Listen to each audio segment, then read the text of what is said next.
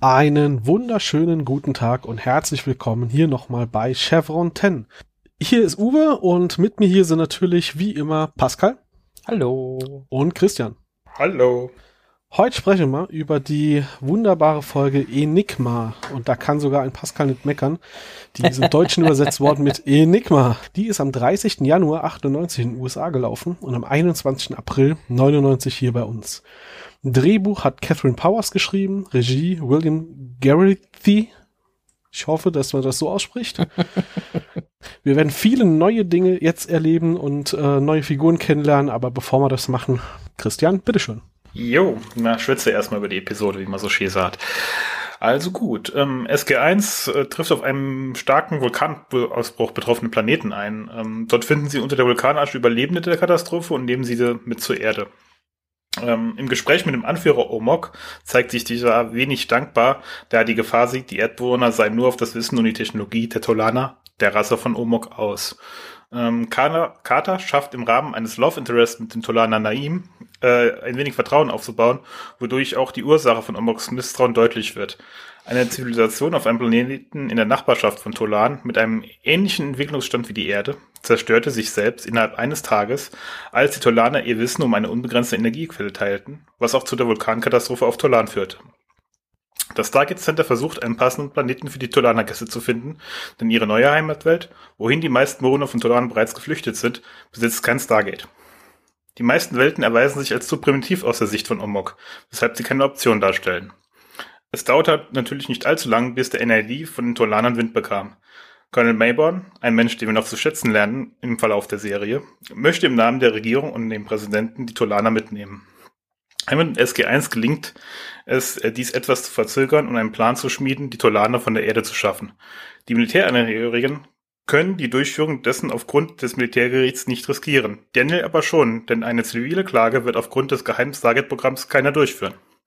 So bringt Daniel die Tolaner dazu, mithilfe ihrer Technologie die Nox zu kontaktieren, die über die Erdlinge eine ähnliche Auffassung wie die Tolaner vertreten. Zitat, ihr seid noch jung.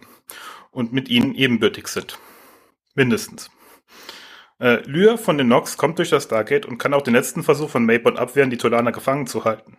Sie kennen außerdem an, dass Daniel bereits was dazugelernt hat. Äh, falsch. Sie erkennt außerdem an, dass Daniel bereits was dazugelernt hat und verschwindet mit den Tolanern auf ihrer Heimatwelt. Ende. Heute hatte ich es aber eilig. doch irgendwie immer noch sein. ein bisschen gehetzt. Ja, ja, ja, ja. Ja, ein bisschen schon. Ruhig mal Luft schnappen. Vielleicht habe ich zu wenig Koffein. nee, zu wenig Koffein. Oder zu viel? Nee, nee warte, vergiss mal, ich habe heute erst einen Kaffee. Ja, zu viel Koffein kann ich mir nicht vorstellen bei dir. Das passiert nicht, nee. Nee, nee. Aber ich habe mich auch sehr kurz gefasst, weil man das eigentlich alles sehr straffen kann, obwohl eigentlich in dieser Folge sehr, sehr viel passiert, was für später auch noch relevant wird. Das Schöne ist ja, wir haben ja hier kein Zeitlimit, das heißt, wir können da in ganz ausführlicher Ruhe jetzt drüber reden. Naja, eigentlich haben wir 38 Minuten. Aber ah, naja, plus, ja. minus. Die reißen wir ja regelmäßig. Wir haben halt Advanced ja, Technologies. Aber wir sehen das stimmt, eine sehr Advanced Technology. das nennt sich Aufnahmebutton. Ähm, wir sehen die Tolaner zum ersten Mal. Äh, eine sehr, eigentlich sehr tolle Rasse, die am Ende auch noch einiges an Rollen spielen wird in der Stargate-Serie. Aber heute mal überhaupt kennenlernen, wer sie überhaupt sind. Und sie scheinen was drauf zu haben. Äh, ja, das, das scheint so. Ähm, Daniel sagt ja relativ früh hier, ja, offensichtlich sind sie kulturell viel weiter entwickelt als wir und das hat er daran erkannt, dass sie lustige Kistchen mit sich rumtragen, die die irdischen Wissenschaftler nicht ganz verstehen. Insbesondere sagt er was sehr Bemerkbares, was ich äh, auch uns auch wirklich zutreffend finde, ähm, dass eine Rasse in der Technologie so weit fortgeschritten sein kann, weil sie vielleicht kein Mittelalter hatten. Das ist jetzt schon zu, zutreffend, da unser Mittelalter wirklich technologiefeindlich war in vielerlei Hinsicht. Oder zumindest wissenschaftsmisstrauisch in irgendeiner Form.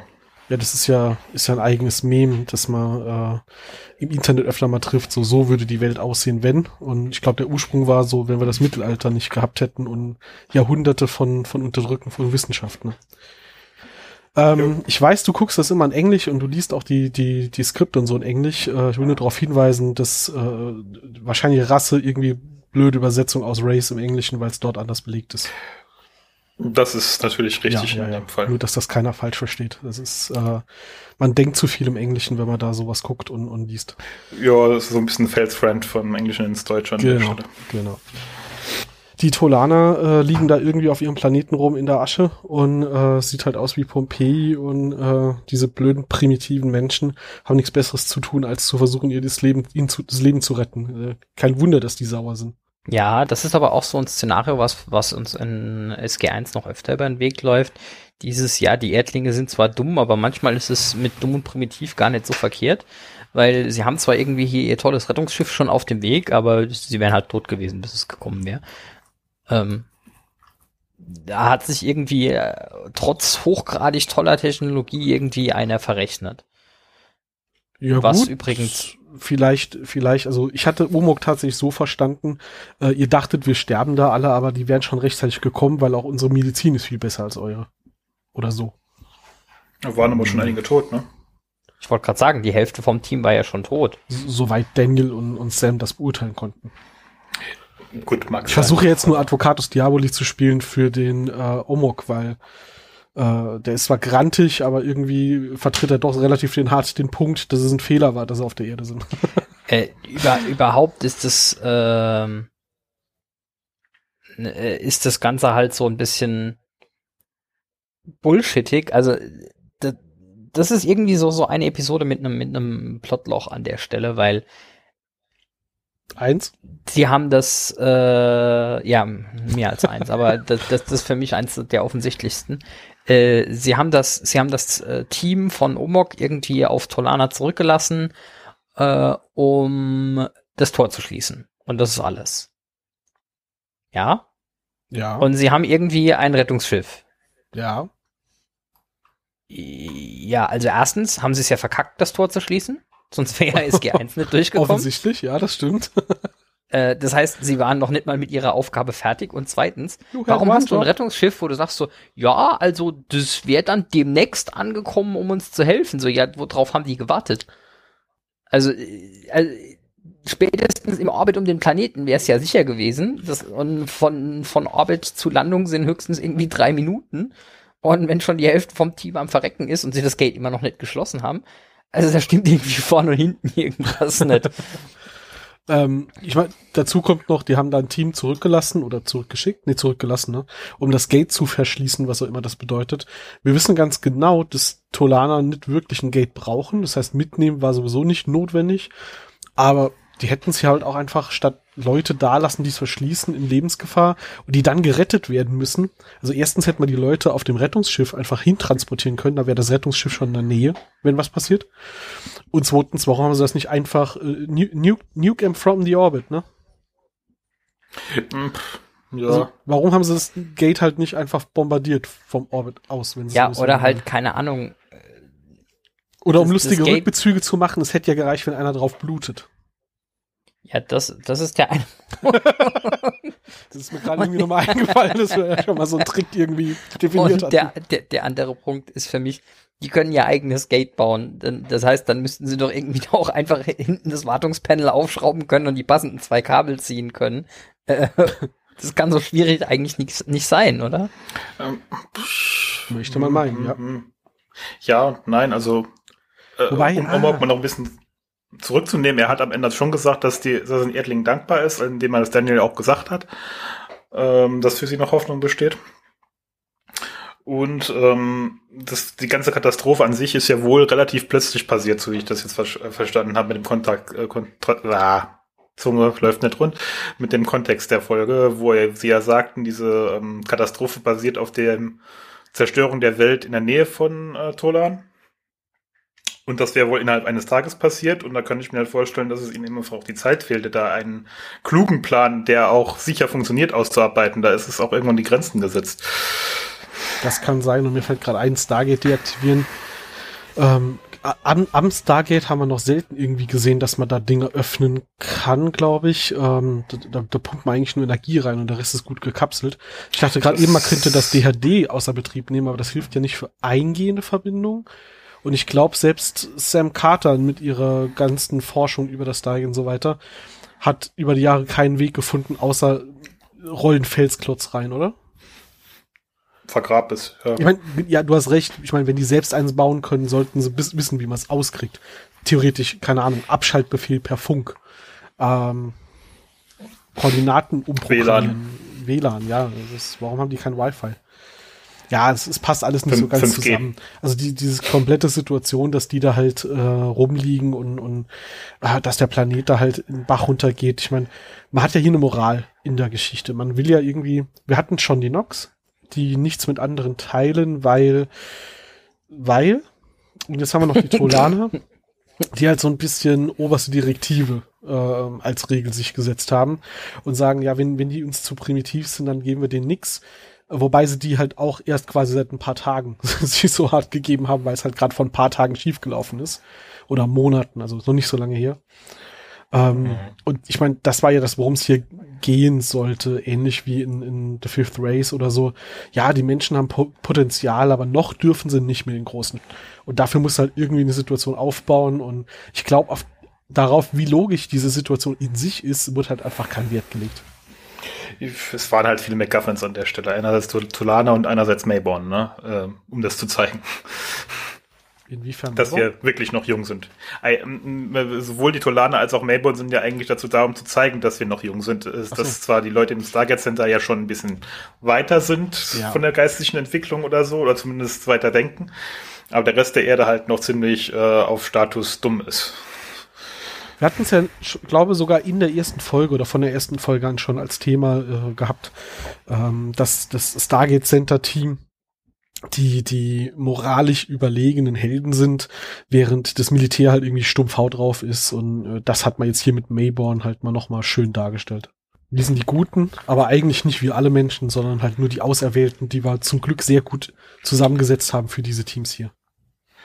Wobei da sich zum ersten Mal auch Hammond deutlich auf die Seite von SG1 geschlagen hat. Also er war zwar vorher nicht unbedingt gegen sie, aber war trotzdem noch dieser straffe Militär-Texas-Junge. Äh, und äh, jetzt hat er halt Mayborn klar Kontra gegeben und eben seine Grenzen aufgezeigt. Ja, vor allem im Kontrast zur letzten Folge, wo es ja noch hier ähm, ja, ich habe hier halt meine Befehle. Tier ist halt gar kein Mensch und er kommt auch nicht hier aus diesem Land und warum sollten für den irgendwelche Rechte gelten?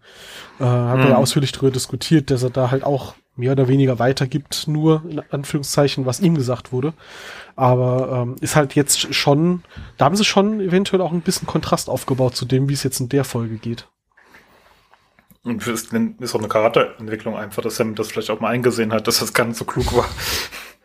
Wer weiß. Also wir wissen ja, dass er in der Hinsicht besser wird. Von daher, äh, Entwicklung ist vielleicht ein bisschen plötzlich. Aber Mayborn ist halt auch ein richtiges Arschloch. Das muss man halt auch sehen. Also, toller Charakter, aber halt ein Arsch. Das stimmt. Und den, ich meine, wir haben ja von Anfang gesagt, wer das hier hört, ist selbst schuld. Ähm, Mayborn wird ja noch öfter vorkommen. Ähm, er wird weiterhin ein relativ egoistischer Arsch bleiben aber ähm, er wird, er kriegt relativ viel Tiefe, auch im Sinn von, er schafft, er schafft es schon, den Spagat immer mal wieder zu zeigen zwischen, eigentlich arbeitet er nur für sich selbst und für eigenen Vorteil. Auf der anderen Seite ähm, hat er aber auch oft genug so ein bisschen ein hehres Ziel, für das er arbeitet, aber halt mit den falschen Mitteln. Und äh, da haben sie so einen schönen, Seitencharakter jetzt irgendwie reingebracht, der, der uns ja wirklich auch noch über Staffeln begleitet und noch sehr, sehr viel Tiefe bekommt. Aber hier darf er erstmal auftrumpfen mit, ich bin das größte Arschloch, das hier gerade rumläuft. Sehr schön. Und das spielt er ja auch sehr überzeugend. Also das, das nimmt man ihm ja ab. Mhm. ist einer der, der ähm, besseren, äh, nicht, der, der besseren Antagonisten von, von SG1, ja. Mhm. In, insbesondere gerade, weil er halt äh, e-, etwas mehr Tiefe hat als dein typischer Apophis oder so, der halt einfach nur, der ist halt böse, weil er böse ist. Ähm, der hat halt eigene Motive und ähm, die sind irgendwie glaubhaft und nachvollziehbar und auch wenn er menschlich irgendwie ein Arsch ist, kann man zumindest verstehen, warum er das tut, dass er tut. Das auf jeden Fall, ja. Wobei sie ja hier, also jetzt wo du das sagst, er ist ja ein Antagonist. Ich habe mir hier noch eine Notiz gemacht. Ähm, die Vertrauensseligkeit gegenüber den Tolanern am Anfang. Dies wird ja nachher ein bisschen zurückgenommen, aber am Anfang direkt sehr, sehr vertrauensselig zu sein, äh, hat für mich so ein bisschen den Eindruck geweckt von, ja, wir wissen ja jetzt, dass die Goa'uld die Bösen in unserer Geschichte sind. Ähm, also müssen alle Menschen, die wir treffen, die keine Goa'uld oder Jaffa sind, müssen ja die Guten sein. Weil, ja. ich meine, Omok hm. kommt daher, meckert halt rum, dass ihr, ihr sind alle so primitiv hier und warum macht ihr das? Und ach, Narim wirkt aber ganz nett, zeigen Sie ihm doch mal die Oberfläche. Durfte Tirk bis zu dem Punkt eigentlich jemals den Stützpunkt verlassen? Äh, ja. Das, das hatten oh, wir schon, oder? Also, mittlerweile schon, aber äh, es hat lange ne, also, gedauert. Das hat lange gedauert, ja. Das, ähm, war, das war eine, einer der letzten Folgen schon. Aber es, wenn man überlegt, wie lange sie Tiak nicht vertraut haben, und da ist halt Narim und äh, ja, geh mal hoch mit ihm, zeig ihm mal unsere Welt. Ist doch ganz einfach. Foreshadowing ist das so ein bisschen. Äh, äh, Omok hatte offensichtlich was iPhone-artiges und iPhone-Menschen müssen immer gut sein. Das verbietet Apple nämlich. Dass sie böse sind. Äh, das ist kein Scheiß. Aber das war Google mit Do No Evil. Nee. Nein, nein, nein, nein, nein, nein. Äh, äh, Apple verbietet gesetzlich, also gesetzlich in den Regelungen, dass iPhones von bösen Charakteren getragen werden. Du würdest kein iPhone, so, das von einem ah, bösen Charakter getragen wird. so meinst du, ja. Und ja, Omok hatte offensichtlich was iPhone-artiges, also irgendwas Modernes, auf dem er rumklicken kann. Und das fand ja. Daniel kann faszinierend, also muss er ein guter sein. ja, ich, wie gesagt, ich meinte jetzt Narim, aber stimmt, Omok darf ja später auch noch raus. Ja. So ist das. ja. Ähm, Zitat von Omok relativ am Anfang. Die haben, haben sie ja gerettet, dann liegen sie auf der Krankenstation rum. Omok geht wach und einer der ersten Sätze, die er sagt, ist, ich finde es einfach unglaublich, dass so primitive Geister das Stargate-System entschlüsseln. Ich habe da im Englischen nachgeguckt, da redet auch von Deciphered, de, de, Deciphered, de, Deciphered? Ja. Deciphered. Deciphered. Oh mein Gott. Deciphered Gate System. Ähm, da kann er noch nicht wissen, dass sie ihre eigene Anwahllösung MacGyvert haben. Das heißt, er ist überrascht davon, dass die Menschen in DHD bedienen können. Was ja, das, quasi, das ist in der Tat recht ich mein, lustig. Wir, wir, haben, wir, haben, wir haben irgendwelche medieval Stämme gesehen, äh, fast schon teilweise in Richtung von äh, Bronzezeitalter und so haben wir Menschen gesehen und alle haben Handel geführt über das Stargate. Und er ist überrascht, dass die Menschen auf der Erde das hinkriegen. Okay. Nett wie immer. Ja, ja. Ich meine, klar, er wollte da zum ersten Mal raushauen, dass sie primitiv sind, aber äh, entschlüsseln finde ich jetzt halt schon hochgegriffen für ich drücke da halt sieben Symbole. Wenn wir gerade die Szene schon haben, äh, äh, achtet mal auf die äh, Sauerstoffmaske in der Szene, die ähm, jumpt. Hat ein paar Jumpscares. Also die springt einfach hin und her, je nachdem wie die Kamera steht. Warte, da muss ich mal gerade gucken. Ich hab sie hier nebenbei an. Dann mach doch. Da, als sie da im Bett sind? Bei ihm, bei Omok? Mhm, beim, ersten, beim ersten Reden, ja. Omok kennt auf jeden Fall auch die Gua'uld und die Jafar. Das wird in der Szene auch geklärt. Er spricht hier ja direkt an mit äh, Jafar. Also. Ja, ja, nicht schlecht für einen Jafar, sagt er. Ich sehe aber gar keine Sauerstoffmaske. Doch, er trägt doch eine, bei, wenn sie ihm zuerst begegnen. Oh, soll ich die Sekunden nachgucken? Ah, da, ja, ja jetzt habe ich's, jetzt habe ich's. Okay. Mhm. Da springt er so ein bisschen. Okay. Kleiner Kontinuitätsfehler. Ja, aber zumindest hat er sie nicht ausgezogen und plötzlich wieder an. Aber stimmt, er, er schmeißt sie quasi neben sich, dann hält er sich an die Brust, ja. Mhm. ah ja, darf man alles nicht so. Ja, so. Stimmt, ja, ja. Stimmt, wenn sie die Totale haben, hält er sich das Ding an die Brust. Wenn sie auf ihn so in die äh, mit, auf ihn näher rangehen, äh, sieht man sie nicht mehr. Schön. Mhm. ah, komm, besten aber hier. Jetzt bist du aber hier pingelig heute. Dafür ist man doch hier, oder? Ach so, stimmt, da war was. Nur ein bisschen jedenfalls. Ja. Ähm, es wurde jetzt erklärt, dass die Katastrophe auf Tollan noch nicht so lange hier ist. Oder habe ich das mhm. falsch verstanden? Ich meine, innerhalb eines Tages haben die sich zerstört, dadurch sind wir aus der Umlaufbahn gekommen und jetzt ist bei uns auch Katastrophe. Es wurde kein Zeitraum genannt, aber es klingt zumindest wie, das war innerhalb unserer Lebensspanne. Also ja, ich hätte gesagt, ja. 100, 200 Jahre vorher vielleicht oder sowas um den Dreh, aber äh, nicht, nicht geologische Zeiträume, sagen wir mal so. Ja, 100, 200 Jahren wäre nochmal was anderes, weil ähm, Narim sagt später, auf Tolan gibt es schon seit Generationen keine Tiere mehr. Ist die Katastrophe schon so lange her oder haben sie vorher alles andere ausgerottet? Ich glaube, es ist eine Mischung aus beidem. Also äh, prinzipiell mein Verständnis von, ja, wir haben unsere Umlaufbahn irgendwie verkackt, wäre so ein, so ein ähnlicher, ähnlich lang dauernder Effekt wie globale Erwärmung oder so. Mhm. Also, ja, äh, ja. Also, also kann, kann sich irgendwie über, sein. kann sich irgendwie über 100, 200 Jahre hinziehen und eine der Frühfolgen wäre natürlich, dass es dir alles an, an Ökologie irgendwie erstmal zerlegt. Okay, das ergibt dann Sinn, weil ich habe mich mhm. gewundert, was sie was sie denn sonst noch angestellt haben, was ihr Ökosystem so aus dem Tritt gebracht hat. Aber klar, das, das kann natürlich, ähm, das kann natürlich damit zusammenhängen dann auch schon. Ich meine, das, der Planet braucht ja nur ein bisschen dann aus der habitablen Zone kommen und dann wird aus, wird aus der Erde auch eine Venus werden. So ist es jetzt nicht. Also klar. Wobei sie zumindest mal offensichtlich in der Bildung noch ganz gut äh, äh, er sagt ein fliegendes Tier, er weiß, was ein Tier ist, er kennt den Begriff. Also sie, sie vermitteln schon noch weiter, was Tiere sind, auch wenn sie auf ihrem Planeten keine, keine mehr haben. Das ist ja schon mal was. Ja, sie scheinen ja auch einen Weg zu haben, Wissen zu vermitteln über äh, Technologie. Also ähm, am Ende konnte Naim ja seine Gefühle hier Kater mit so einem Gerät mit Tastenauflegen äh, vermitteln.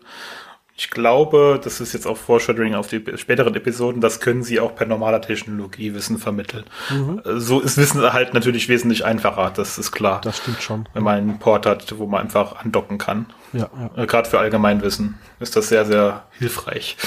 Ja. Jetzt, wenn du gesagt hast, Pascal, hier äh, ähnlicher Effekt wie Glo Global Warming, ich frage mich gerade, ob das intended ist. All, allgemein sind die Tolaner ja schon als, ähm, sagen wir mal, Stand-in für, für, eine, äh, für eine zukünftige Menschheit gedacht. Also wie könnte das laufen? Sowohl wie, in, wie können wir das verkacken, als auch wie, was können wir richtig machen, wenn wir über uns selbst irgendwie hinauswachsen, äh, technologisch als auch sozial.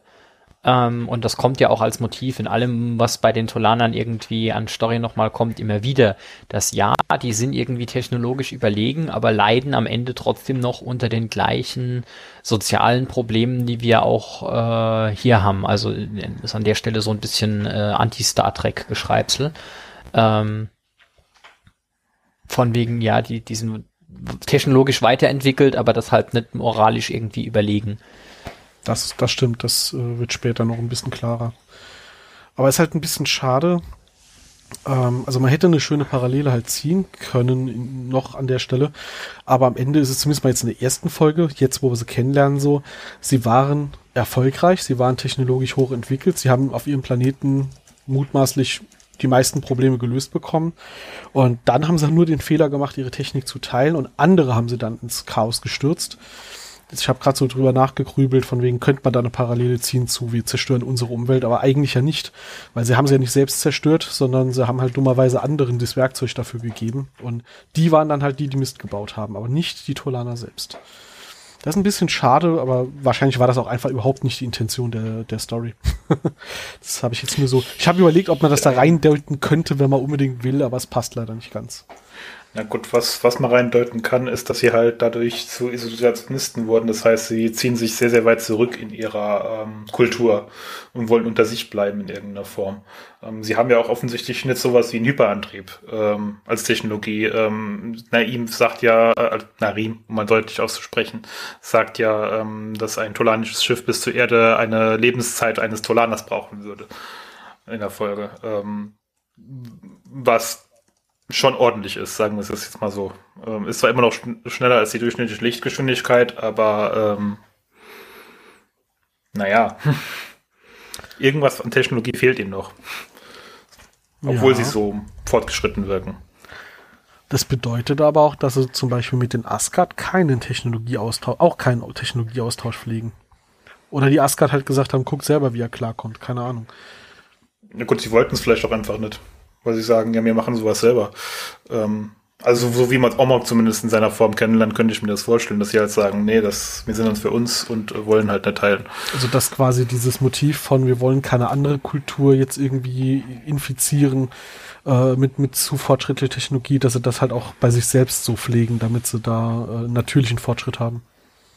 Natürlichen Fortschritt haben und damit sie isoliert bleiben und nicht von außen beeinflusst werden, weil ihnen das ja schon mal ordentlich auf die Fresse gegeben hat. Ja, aber sie ähm. gehörten doch zu den, zu den vier, oder? Nee. Nee. Meinst du es nicht? Nein. Nox? Die vier, die vier sind immer noch die Förlinger, Nox, nee, äh, Asgard nee, ja, genau. und, As äh, und äh, Antika. Oh, oh, ja. Okay. Also man, man kann ihnen einen ähnlichen Fortschrittsgrad äh, zuweisen, den Torlanern. Das ja, stimmt schon, ja. da hast du recht. Dadurch, dass sie Stargates bauen können, kann man ihnen durchaus sagen, dass sie technologisch auf einem ähnlichen Level wie Asgard oder ähm, Antika agieren.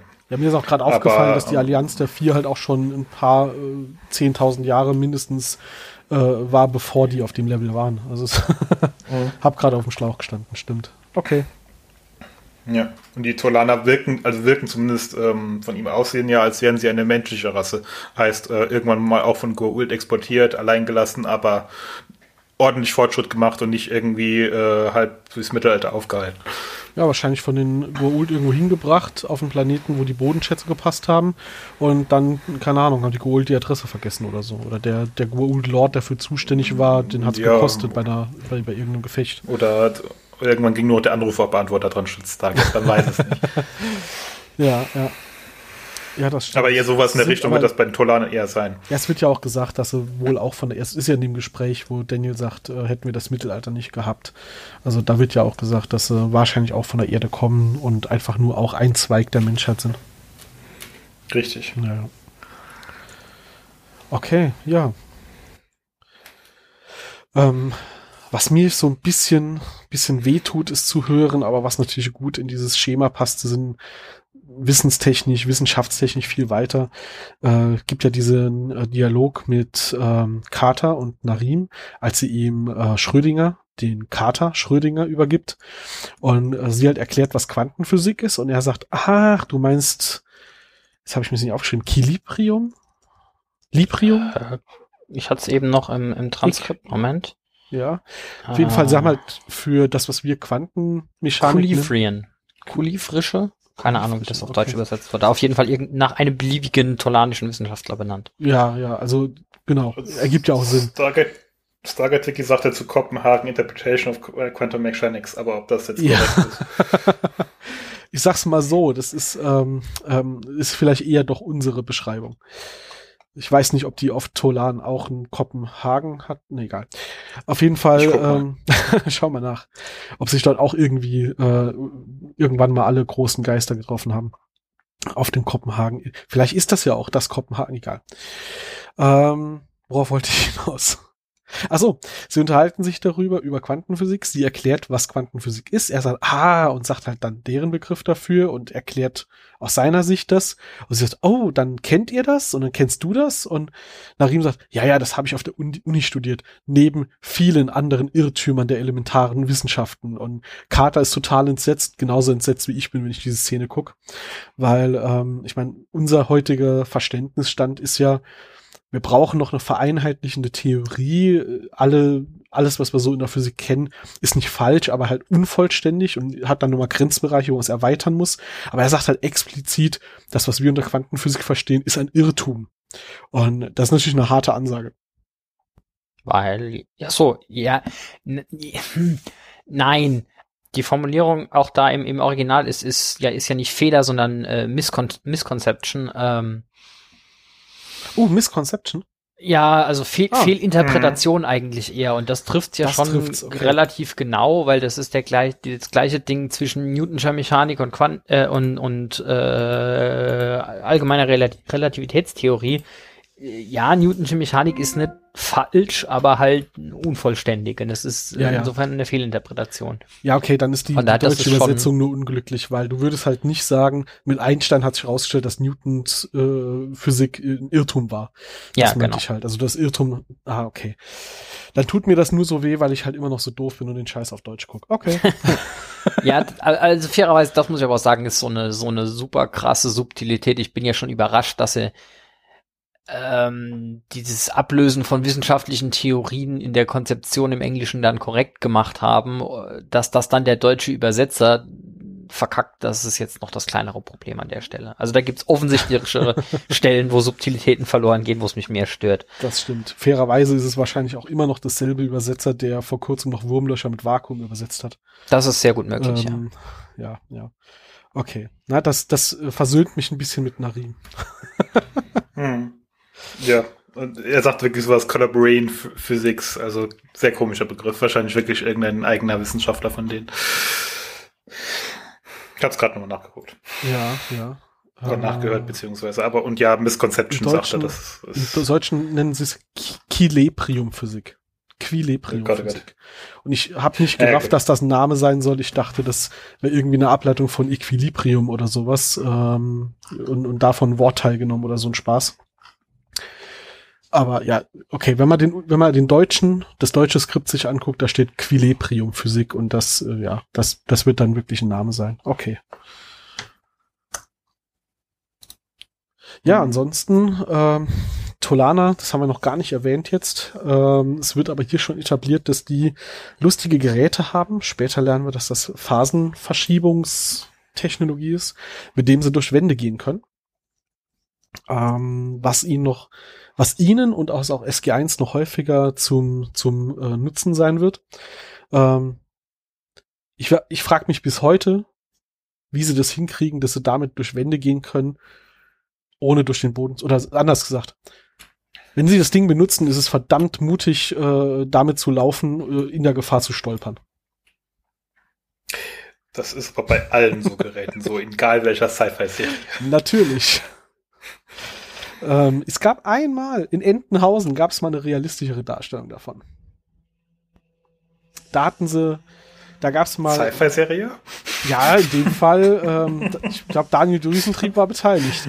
Äh, der hat nämlich einen Lack entwickelt, der äh, irgendwie mit einer Säure oder so behaftet ist, äh, mit dem alles Material, was gibt, aufgelöst wird, außer Diamant.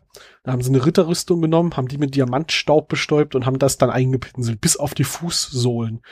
Und ähm, dann kam halt irgendein Bösewicht, ach, das ist ewig her, ich weiß nicht mehr, hat sich die Rüstung geschnappt und hat Mist gebaut und sie haben ihn gefangen, indem sie dann irgendeinem hohen Gebäude es geschafft haben, dass er stolpert. Und damit er halt nicht in die Erde reinstürzt, haben sie unten im Keller dann so einen Haufen Diamanten hingelegt. Das Entenhausen-Physik halt. Er ist natürlich einfach da durchgestürzt, als würde es die Wände nicht geben, hat aber Löcher hinterlassen. Da sind die Tolaner ein bisschen subtiler, die Wand bleibt stehen, wenn die da durchgehen. Aber natürlich ist das das immer gleiche, wenn sie, wenn irgendeine, irgendeine Technologie hast, mit dem du irgendwie durch Wände gehen kannst, sind es halt immer auch nur die Wände. Ich erinnere mich auch an eine Star Trek-Folge hier, wo Jordi und Rolaren äh, durch Tarntechnologie auch Phasen verschoben wurden. Aber ja, auf den Boden gehen kein Problem natürlich. Aber wenn man dann gegen die Wand geschubst wird, fliegt man natürlich in den Weltraum. Ähm. Ja, ja, ich meine, äh, ja. wir haben später auch noch so eine Kristallschädelfolge, wo Daniel ja auch irgendwie durch alles durchgeht, aber halt Treppen gehen kann, um in die andere Etage zu gehen und so. Das ist halt durchgängig. Es funktioniert halt nicht anders. Du, ich meine, das musst du als Plothole ja. lassen. Ich wüsste auch nicht, wie du das gut erklären könntest, ohne dass du eine unnötig komplexe Erklärung dazu packst, die für die Story wiederum auch total irrelevant ist. Hm. Verschenkst du halt Zeit und es, man, man nimmt es ja auch so hin. Man kennt es ja als Trope aus Sci-Fi und dann ist das ja okay. Ja, kriegen wir auch in Stargate nochmal später, nicht nur beim Kristallschädel, sondern auch noch äh, irgendwann in Staffel 9 oder 10, keine Ahnung, welche Folge es jetzt war. Ja, muss ja. mir jetzt nicht zu viel erzählen drüber. Kennt ihr den Schauspieler von Omok? Also den kann man eigentlich sehr gut kennen. Der kommt mir ja. immer irgendwie bekannt vor, aber ich kann ihn nicht zuordnen. Ja, ihr, ihr werdet euch wahrscheinlich dann ärgern, wenn ihr das jetzt nicht erratet. Ähm, naja, äh, hier, er ist halt Jigsaw. Äh, John okay, Kramer ja. aus der Saw-Serie. Also er hat in allen Saw-Teilen mitgespielt als äh, Jigsaw. Entweder halt als Voice oder als Halbleiche oder halt als äh, der, der die Rätsel erstellt hat. Gut, da bin ich raus. Ich habe das jetzt gerade gegoogelt, um zu sehen, wie er aussieht. Na, ich erkenne ihn, aber ich habe halt keinen dieser, dieser Filme geguckt. Äh, das, das sei jetzt mal dahingestellt. Nee, das ja. ist ja auch in Ordnung. Das ist halt schon ein bisschen äh, sehr explizites Genre. Man liebt es oder man hasst es. Ja. Ähm, aber ja, stimmt. Aber da, ja, da ist, ist das so ziemlich seine bekannteste Rolle. Ähm, also von den Fotos, von den Standbildern, die ich da sehe, ist eine ähnliche Rolle, ne? Vom Arschlochverhalten, ja, aber äh, ich glaube, Omok hat am Ende nochmal die Kurve gekriegt. Äh, Jigsaw, da hättest du eher das, äh, die Kettensägenblatt dann im Unterkörper ja, oder ja. so. äh, und hier, äh, Narim sehen wir später ja auch nochmal in Stargate und nicht als Narim. Aber auch als Narim. Aber auch als Narim, aber nicht als Was Narim in einer anderen Stargate-Serie. Was spielt er da? Ähm, er spielt den Freund von äh, hier. Ähm, Ach ja, stimmt. Jetzt weiß Tori Higginson, ähm, ja, Dr. Weir. Dr. Weir, genau. Stimmt. genau. Ja, gut, also ich meine, vielleicht. Treu. Ich meine, äh, man kann ja eine Verschwörungstheorie drum spinnen, als äh, das war schon ein harter Spoiler. Also als die Tolaner dann aussterben, ähm, endgültig. hey, ich habe fast gewarnt. Ähm, vielleicht hat er es ja geschafft, sich auf die Erde zu retten und lebt dort halt jetzt als, ich weiß nicht mehr, wie der heißt. Äh, Simon äh, Wallace heißt er. Ah, okay, okay. Guck mal, hier sind die Tolaner. Ich will ja nicht spoilern, aber irgendwann später sterben die alle. Wobei gerade noch mehr Foreshadowing. Simon Wallace, äh, Eli Wallace, Moment, ist der irgendwie verwandt? Hm. naja, das okay. Wurde nie explizit gesagt. Das okay. würde einiges erklären. Irgendwie schon, ja, das haben ja. wir auch gerade gedacht. Aber weil wir gerade eben hier die deutsche Synchro hatten, ähm, beim Rewatch jetzt hatte ich dann den, den lustigen Spaß, als, ähm, also die Szene haben wir jetzt ja auch noch nicht gesprochen. Die Menschen versuchen, oder das SG-Center versucht ja eine Möglichkeit zu finden, den Tolanern zu helfen und ihnen irgendwo Asyl zu geben, weil nach Hause bringen können wir sie ja nicht, weil ihr neuer Planet hat ja kein Stargate noch. Und ähm, dann fragen sie bei dem Volk des Lichts nach. Und äh, Tuplo würde sie natürlich herzlich willkommen heißen dort. Äh, Omok sieht das irgendwie gar nicht so, also findet das irgendwie gar nicht so toll als Idee und wird direkt nochmal äh, persönlich so, ja, diese steht halt vor Omar, äh, vor Tuplo und Hammond und brüllt Hammond fast an, das soll jetzt irgendwie euer Ernst sein, die sind ja noch primitiver als ihr, dreht halt rum und geht weg. Und Tuplo war ein bisschen ähm, pikiert. Aber was mir da aufgefallen ist in der deutschen Synchro, ich habe nicht hingeguckt, als die Szene losgegangen ist und war ein bisschen überrascht, was ähm, Robert Picardo so früh in der Serie da hat, weil Tuplo hat dummerweise dieselbe Synchronstimme und das ist mir genau heute zum ersten Mal aufgefallen. äh, das ist übrigens auch noch mal so, hier, Plothole die dritte oder so in dieser Folge. Ja, wir haben irgendwie ein Rettungsschiff, aber obwohl man halt durch das Gate durchfunken kann, nachdem wir dann festgestellt haben, dass auf der anderen Seite vom Gate halt äh, nichts ist, wo wir spontan hin können, können wir nicht dem Rettungsschiff irgendwie einen Funkspruch absetzen und sagen so, hey, hier sind übrigens neue Koordinaten für einen Treffpunkt, sondern ja, nee, wir können einfach dem Rettungsschiff ähm, nicht Bescheid sagen. War das Ding nicht, dass sie das Gate nicht mehr anwählen können? Nein, nein, sie wählen das Geld ja nochmal an und schicken noch ein UAV durch und stellen dann fest, so, ah, hm, Temperatur schwankt zwischen ja, 100 äh, Grad Celsius und 800 Grad Celsius. Ja, halt blöd. Ähm, sie haben aber auch gesagt, dass das Schiff bis zur Erde halt irgendwie eine Lebenszeit zum Tolaner brauchen würde. Ja, aber gibt es nicht in der Nähe des Schiffs ein Gate? Ich meine, das wird doch später in der Serie sehr oft benutzt als Stilmittel. So, ha, da können wir nicht hin mit dem Gate, aber da ist ein Planeten in der Nähe, den könnten wir anwählen. Dieser jo. MacGuffin wird aber nur benutzt, wenn er relevant wird. Ah. Weißt du doch. also heute nicht. äh, nee, das ist, das schwankt aber auch wirklich zu Serie zu Serie, wo ob sie das machen oder nicht, äh, ja, wir sind passt halt heute Geschichte. offensichtlich nicht. Wir haben, sie haben ja auch noch nicht viele Adressen aus der Kartusche übersetzt oder so. Das, das können mhm. sie jetzt hier halt noch nicht, ja. Ja. Äh, ja. Sie haben übrigens fast alle, also fast alle Nebendarsteller haben auch bei MacGyver mitgespielt. Ach echt? Mal wieder. ja. Und einer also der Hauptdarsteller, warte. Äh. Moment.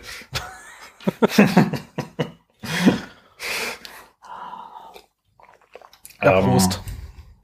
Ähm, ja, Prost, genau. Ich war jetzt gerade mal am gucken, wo Tolan überhaupt lokalisiert ist, also Neutolan äh, auf. Ah ja, okay. Ähm, ich sehe gerade, ähm, es gibt so eine Pseudo-Map, wo ungefähr die Welten sind. Ähm, die können wir gerne mal noch in Shownotes verlinken, äh, wo die Welten in unserer Galaxie verteilt sind. Äh, das hat man wahrscheinlich an irgendwelchen Daten, die man bekommen hat, ungefähr erschlossen. Und da werden Tolan und Tolana, also die neuere Welt, sehr nah beieinander gezeigt für galaktische Verhältnisse. Und die Erde ist ungefähr einmal quer durch die Galaxie durch. Ja, okay. Ähm, heißt, das werden ungefähr so 80.000 Lichtjahre oder 70.000 Lichtjahre, also einmal Voyager oder so. Was übrigens dann so lustigerweise ziemlich genau mit der Reise der Voyager passt. Aber okay.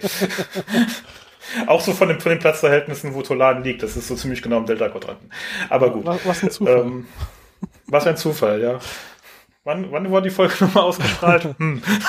Müssten wir mal nachgucken. Ich glaube, Voyager war da erst drei Jahre alt oder so. Ja, ähm, kann, man, kann man ja mal aufgreifen. Kann man ja mal aufgreifen, genau. Ja, aber, aber das 70, erklärt auch, wie du das Schiff es schafft. 70 Jahre ist halt auch so ein schön, schöner Zeitraum von, ja, das wird schon theoretisch gehen, aber ist halt dann doch absurd lange, so dass es dann keinen Spaß macht. So, es ist jetzt nicht 10.000 hm. Jahre äh, Generationsschiff, aber es ist halt auch nicht in ein paar Wochen. Ist halt so die durchschnittliche Lebenserwartung, die man halt hat. Genau, genau. So, so, so gerade die Strecke, Plus, die man nicht mehr wirklich sinnvoll fliegen kann. Und schon gar nicht hin. Kreis dann noch erlebt, ja. genau. genau, genau, genau. Die Tolaner haben den Bewohnern von Sarita eine Technologie ge gegeben, die beschrieben wird als Technologie der unbegrenzten Energie. Heißt das, die haben ZBMs? Sie haben zumindest was sehr ähnliches. Also wenn ja. sie ohne Problem irgendwie ein Stargate bauen können, äh, ja, dann, dann sind sie auf einem ähnlichen Level. Dann wird, wird wahrscheinlich ich sag mal, die Ionenkanonen, die sie später haben, laufen ja auch nicht gerade auf Doppel-A-Batterien. Doch, ganz viele davon.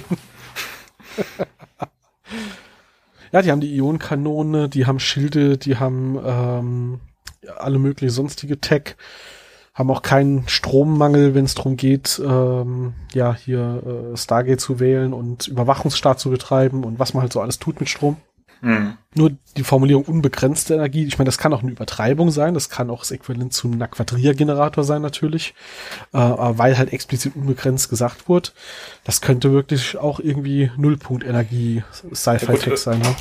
Könnte und, auch einfach nur Tolana Shorthand für ähm, das ist Technologie, die weit über das, was ihr verstehen könnt, rausgeht. Das ist sehr viel Energie ja. äh, sein. Ja, ich sag unbegrenzt, ja. weil für euer begrenztes Verständnis ist das äquivalent dazu eben unbegrenzt heißt ja vielleicht auch nur leicht, zu, leicht neu zu erstellen oder einfach effektiv unbegrenzt. Ja, Reicht ja auch ja. schon. Ich Wobei es ja. natürlich spannend ist, wenn sie den, den Saritanern, also den Bewohnern von Sarita, keine Waffen gegeben haben und keine sonstigen Dinge, sondern nur unbegrenzt Energie. Gut, okay, alles, was unbegrenzt Energie erzeugt, kannst natürlich auch zu viel auf einmal entladen. Ähm, aber ist dann innerhalb eines Tages zu schaffen, seinen Planeten zu zerstören, wow, das musste auch erstmal, also. Ja. ja. Wieso, wo ist das Problem? Ähm, ja, davon das, sind wir, das Gerät überladen. das ist halt ja, wir sind da auch nicht so weit davon entfernt. Also, äh, wenn, wenn du es schaffen würdest, hier ein, ein, Ding zu bauen, was, sagen wir mal, eine Zehnerpotenz mehr Energie generiert als so ein äh, standardmäßiges Atomkraftwerk und du überlädst das, das sinkt dir durch bis in den Erdkern. Ja, okay, das ist ein Punkt. Und hin, das ist gar nicht mal so gut. Ja, das, aber das meinte ich halt. Also die müssen ja wirklich dieses Gerät genommen und auf den Boden gedotzt und draufgetreten haben oder so. Ähm, weil ich würde dir einen Trump einfallen. Mal, die haben ja nicht innerhalb von einem Tag Waffen gebaut, die das nutzen und es dann halt missbraucht, sondern nein, nein, nein, nein, halt aber es hat heißen, oder so. Das oder innerhalb eines Tages kann auch heißen, so der Prozess von alles ist noch in Ordnung zu die sind komplett im Arsch hat halt exakt einen Tag gedauert. Siehe auch da könnte auf der Erde genauso laufen. Morgens ist alles gut, mittags ist Atomkrieg. Dauert auch nur einen Tag. Ach stimmt, das hat ja oder, ein, oder ein Trump. das war mehr als ein Tag. Ähm, Leider. Aber stimmt, sie haben, glaube ich, nicht gesagt, einen Tag nachdem sie das Ding gekriegt haben, sondern so von heute auf morgen war nur Katastrophe. Stimmt. Genau, die Katastrophe ist innerhalb eines Tages passiert. Ja, ja, ja, okay, okay. Ja, das, das dann wiederum sehr realistisch. Sie bauen das Ding irgendwie ins Stromnetz ein und kommen dann irgendwann zu dem Punkt, es hat zwar unbegrenzt Energie, aber der Throughput ist uns zu gering, wir bohren das auf und bums oder so. Wobei explizit gesagt wurde, es war Krieg, der sie zerstört hat. Ähm, also das heißt, die haben das Ding überladen und auf den Gegner geschmissen. oder so. Was auch nicht völlig abwegig klingt, also. Von dem Standpunkt, wie man so heutige Führer, die Trump-mäßig drauf sind, äh, wir nehmen das im Jahr 2021 aus, wir sind ihn zum Glück los, erstmal. Ähm, Aber aus Trump-Perspektive ist das nicht so unwahrscheinlich, weil der hat ja auch sowas wie America First gesagt und äh, der denkt sich schon, wenn ich einen Atombomb mit China draufschmeiße, ist das in Amis doch egal. Oder so, ne? Das ist, äh, ja, gut, okay, man hat immer gedacht, das ist weit hergeholt, aber eigentlich ist es das ja nicht. Ja, ja, fairerweise muss man sagen, dass wir ja auch wirklich ein Waffenarsenal haben, mit dem du keine Ahnung, wie oft die Menschheit ausrotten kannst. Es weiß jeder, dass das zu benutzen die dümmste Idee wäre, dass man, die man nur haben kann und trotzdem will man sie weiterhin vorhalten. Ne? Also. Ich sag mal so, aktuell wird ja reichen, wenn du irgendwie eine Atomrakete auf die Ruinen von äh, Fukushima oder von äh, Chernobyl wirfst, ähm, dann sind wir auch im Arsch. Ja. Sagen Sie, es ist. Ja. Da ist relativ ist egal, wo du dich hinwirfst. Ich glaube nicht, dass der Fallout größer wird, wenn du so einen kaputten Reaktor triffst. Ich wollte gerade sagen, also der, den kaputten Reaktor zu sprengen ist für die, für die 20 Quadratkilometer Umkreis äh, sehr schlecht, aber was darüber hinausgeht, ist vernachlässigbar. Ja, und für die 20 Quadratkilometer ja. drumherum ist die Bombe an sich schon schlimm genug. Da, also, da würde ich lieber, also dann, dann schieße das Ding, wenn man so, war das nicht Superman? Also wenn du, wenn du so alte Filme guckst, dann, dann ist San Andreas Graben der Ort, wo du eine hinschießen willst, um alles kaputt zu machen. Ja, das war, ich glaube, Superman 2 oder ja, so. Irgendwas war dieses, wir machen eine neue kalifornische ja. Küstenlinie. Genau. Wir sprengen Dabei da einfach mal durch die, die, die, die Spalte ab. Um mal zurück zu Fakten zu kommen bei Wissenschaft, äh, dabei ist übrigens das Gegenteil der Fall. Äh, es gibt ein Video vom Funkkanal von RDZDF, was passiert, wenn man eine Atomrakete in den, äh, in den Andreasgraben wirft. Nix. einfach nix. Ach, weil der Druck da unten so hoch ist, dass, äh, dass die Explosion einfach aufgefangen wird. Jetzt kommst du gleich noch mit und fliegen kann der auch nicht realistisch. Erzähl doch nicht so ja. Quatsch. Gut, zurück zu ja. dem Universum, in dem wir uns hier weg von DC, zurück zu Stargate. Das nicht ganz so unrealistisch ist wie DC. Äh, ähm, was? Ja, genau. Ja, ja, ja, ja. Zumindest hey, sind sie stets noch bemüht. Sind wir, wollte gerade sagen, noch sind wir in Staffel 1, da sind sie noch stets bemüht, dass das alles physikalisch wenigstens halbwegs plausibel klingt, soweit das halt möglich ist. Also im Englischen zumindest. Ja, im Deutschen schaffen sie das von hinten bis vorne nicht. Nee. Ähm, ist aber auch nicht so schlimm. Ist, mehr mögen die Serie ja trotzdem, auch wenn das manchmal nicht so klingt. Das haben wir schon öfter gesagt. Glaubt uns das noch jemand? Ja, man muss es immer wieder betonen, finde ich. Bevor wir uns jetzt zu sehr verzetteln. Haben wir noch was zum Plot? Ich glaube nicht. Wir haben die Tolaner kennengelernt. Wir wissen jetzt, was sie können. Wir wissen, dass sie uns nicht unbedingt, äh, also dass, dass, dass Teile von denen uns nicht unbedingt mögen, andere uns eigentlich ganz cool finden. Und am Schluss werden sie ja dann mit Hilfe der Nox gerettet. Wir sind noch nicht auf den, auf den politischen Kniff eingegangen, wie sie das am Schluss hinbekommen haben. Der ist eigentlich relativ cool. Ja. Also, klar, die können, äh, alle Militärs können es nicht, weil Militärgericht findet geheim statt und da kann man äh, klagen, wie man will. Aber Daniel, klagt mal einen dafür an, an, hier, ich habe im Stargate Center, das ihr übrigens nicht kennt, vor einem zivilen Gericht mit öffentlichen Schöffen, sage ich dann, äh, der hat böse Dinge gemacht, verurteilt ihn bitte. Ja, ja. Also um es hm. nochmal zu sagen für die Zuhörer, ähm, denen es nicht gerade so präsent ist, die überlegen halt, wie sie den Tolanern helfen können, nachdem Mayborn kommt und sagt, nein, die dürfen den Planeten nicht verlassen. Ähm, überlegt SG1 halt äh, zusammen mit Hammond, was sie denn tun können. Es fällt ihnen auf, niemand von ihnen kann ihnen helfen, ohne irgendwie vors äh, Erschießungskommando im Zweifel zu kommen. Und äh, dann fällt ihnen halt ein, ha, Daniel ist ja davor sicher, der ist ja Zivilist. Und Zivilisten können nicht vors Kriegsgericht, vor einem, und vor einem anderen Gericht können sie ihn auch schlecht verklagen, wenn es um solche geheime Dinge geht. Und der hilft dann halt, Omok rauszukommen. Omok schafft es, ein Signal abzusenden, versucht Daniel noch zu erklären, warum das Signal äh, relativ schnell bei den Nox ankommt. Daniel äh, erklärt dann, ach so, ihr faltet die Raumzeit und Omok sagt dann sowas ähnliches wie die Nox damals. Äh, so, äh, äh, ihr seid noch so jung und ihr versteht halt nichts und äh, komm, lass uns zurückgehen, bevor du dich noch peinlicher fällst hier. Und ähm, ja, dann erscheint, jetzt komme ich auf den Namen nicht mehr. Wir hatten es ja vorher gesagt, dass sie, dass sie erscheint und Lyra. Lyra kommt durch das Gate marschiert und ja, kommt sie retten. Und nimmt sie mit. Ihr habt übrigens vergessen zu erwähnen, als es darum ging, wollen wir die Nox noch mal sehen, dass sie in der Folge kurz auftaucht. Ich glaube, wir haben gesagt, dass, äh, dass, dass sie noch einmal da einen Gastauftritt bekommt, oder? Oder hatten wir nee, nur über nee, die. Wir, wir hatten nur über die Tolan-Triade, was ah. übrigens auch eine Tolana-Folge ist, äh, gesprochen. Ja, die Tolaner und die, die Nox, die bleiben noch eine Zeit lang so ein bisschen thematisch verbandelt. Sie ja. sind der Brüder im Geiste, wie wir schon festgestellt haben.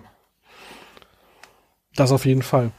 Ja, und Lia stellt ja auch fest, die Menschen haben sich nicht weiterentwickelt und Daniel sagt, ja, aber manche von uns schon. Und äh, dann hilft sie halt. nee, sie sagt das sogar zu Daniel. Ah, so. Sie sagt das sogar zu Daniel, dass sie, ja. dass Daniel sich offensichtlich entwickelt hat. Genau, genau. Aber der Rest der Leute halt noch nicht so wirklich. Ja, ich meine, Daniel steht halt da und sagt, komm, hier, danke, dass du kommst, die hätten gern Asyl bei euch und ich habe versucht zu helfen, während halt dann äh, eine gefühlte Hundertschaft von Militärs sich halt drumherum aufbaut und, und Waffen auf sie richtet. Und Lia macht dann halt den, den klassischen Nox-Trick und lässt die Waffen halt verschwinden. Sehr schön. Und die Tolaner. Und die Tolaner, genau. Wir haben ja bis heute noch nicht erklärt bekommen, werden die nur unsichtbar? Werden die teleportiert? Werden die Phasen verschoben? Weil sie werden unsichtbar, aber sie tauchen halt auch viel zu schnell an einem anderen Ort wieder auf, als dass es nur unsichtbar ist. Ähm, es also äh, ist in dem Fall, glaube ich, sogar beides, weil man hört die Tolaner ja dann durch Stargate gehen. Ja.